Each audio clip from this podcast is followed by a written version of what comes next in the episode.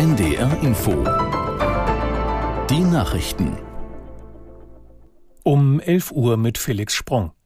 Die Präsidentin des Sozialverbandes VDK Bentele kritisiert die Eigenanteile bei der Unterbringung in Pflegeheimen als zu hoch. Ein monatlicher Eigenanteil von rund zweieinhalbtausend Euro im ersten Jahr karikiere den Begriff Versicherung, so Bentele. Aus der Nachrichtenredaktion Steffi Lingscheid. Pflege würde immer mehr zu einem privaten Risiko. Und wenn die Menschen sie nicht mehr bezahlen könnten und Sozialhilfe beantragten, müsse der Staat die Kosten übernehmen. Das darf eine Gesellschaft, die Pflege als wichtige Aufgabe schätzt, nicht hinnehmen, so Bentle weiter. Die Pflegeversicherung müsse sich zu einer Vollversicherung entwickeln für alle Kosten, die bei der Pflege entstehen. Dafür braucht es ein nachhaltiges Finanzierungskonzept, damit die Pflegeversicherung die Armut Pflegebedürftiger verhindern könne. GDL-Chef Klaus Wieselski bleibt im Tarifstreit mit der Deutschen Bahn hart. Der Stuttgarter Zeitung sagte er, dass es bald längere Streiks geben könnte. Aus der Nachrichtenredaktion Elke Spanner. Eine Schlichtung wäre eine Möglichkeit, den Tarifstreit beizulegen. Doch Klaus Wieselski lehnt das ab.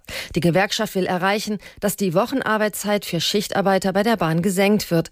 Die GDL fordert 35 statt 38 Stunden. Außerdem verlangt die GDL einen Tarifvertrag für Fahrdienstleiter.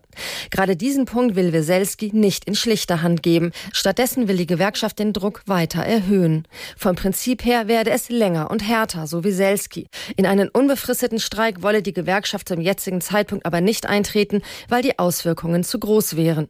Die GDL erwartet jetzt ein neues Angebot der Bahn. Die ukrainische Regierung berät zur Stunde mit Regierungsvertretern aus rund 80 Staaten über die Zukunft des Landes.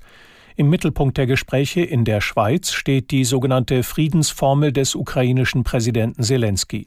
Der Zehn-Punkte-Plan umfasst unter anderem den Abzug aller russischen Truppen, Strafen für russische Kriegsverbrecher, Reparationen und Sicherheitsgarantien. Kritiker halten den Plan für unrealistisch, weil er im Grunde einer russischen Kapitulation gleichkomme. In Israel wird derzeit mit einer ganzen Reihe von Veranstaltungen an den Terrorüberfall der islamistischen Hamas vor 100 Tagen erinnert.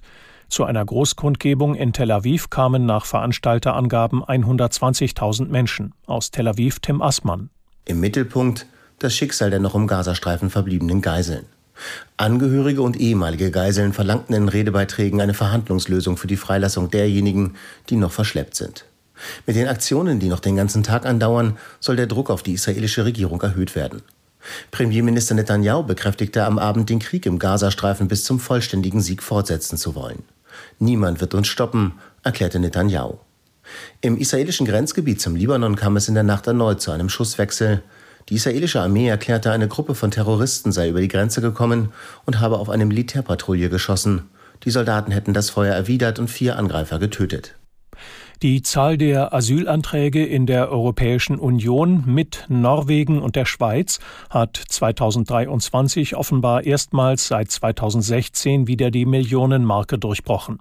Die Welt am Sonntag berichtet über noch unveröffentlichte Zahlen der EU-Asylagentur, nach denen insgesamt im vergangenen Jahr mehr als 1,1 Millionen Asylanträge gestellt wurden. Das sei ein Anstieg gegenüber 2022 um 17 Prozent. In Deutschland legte die Zahl der Asylanträge im vergangenen Jahr sogar um 51 Prozent zu. Das waren die Nachrichten. Das Wetter in Norddeutschland Schauer, später teils mit Schnee oder Graupel, 2 bis 5 Grad, an den Küsten starke bis stürmische Böen. Morgen ähnlich bei 1 bis 4 Grad. Es ist 11 Uhr 4.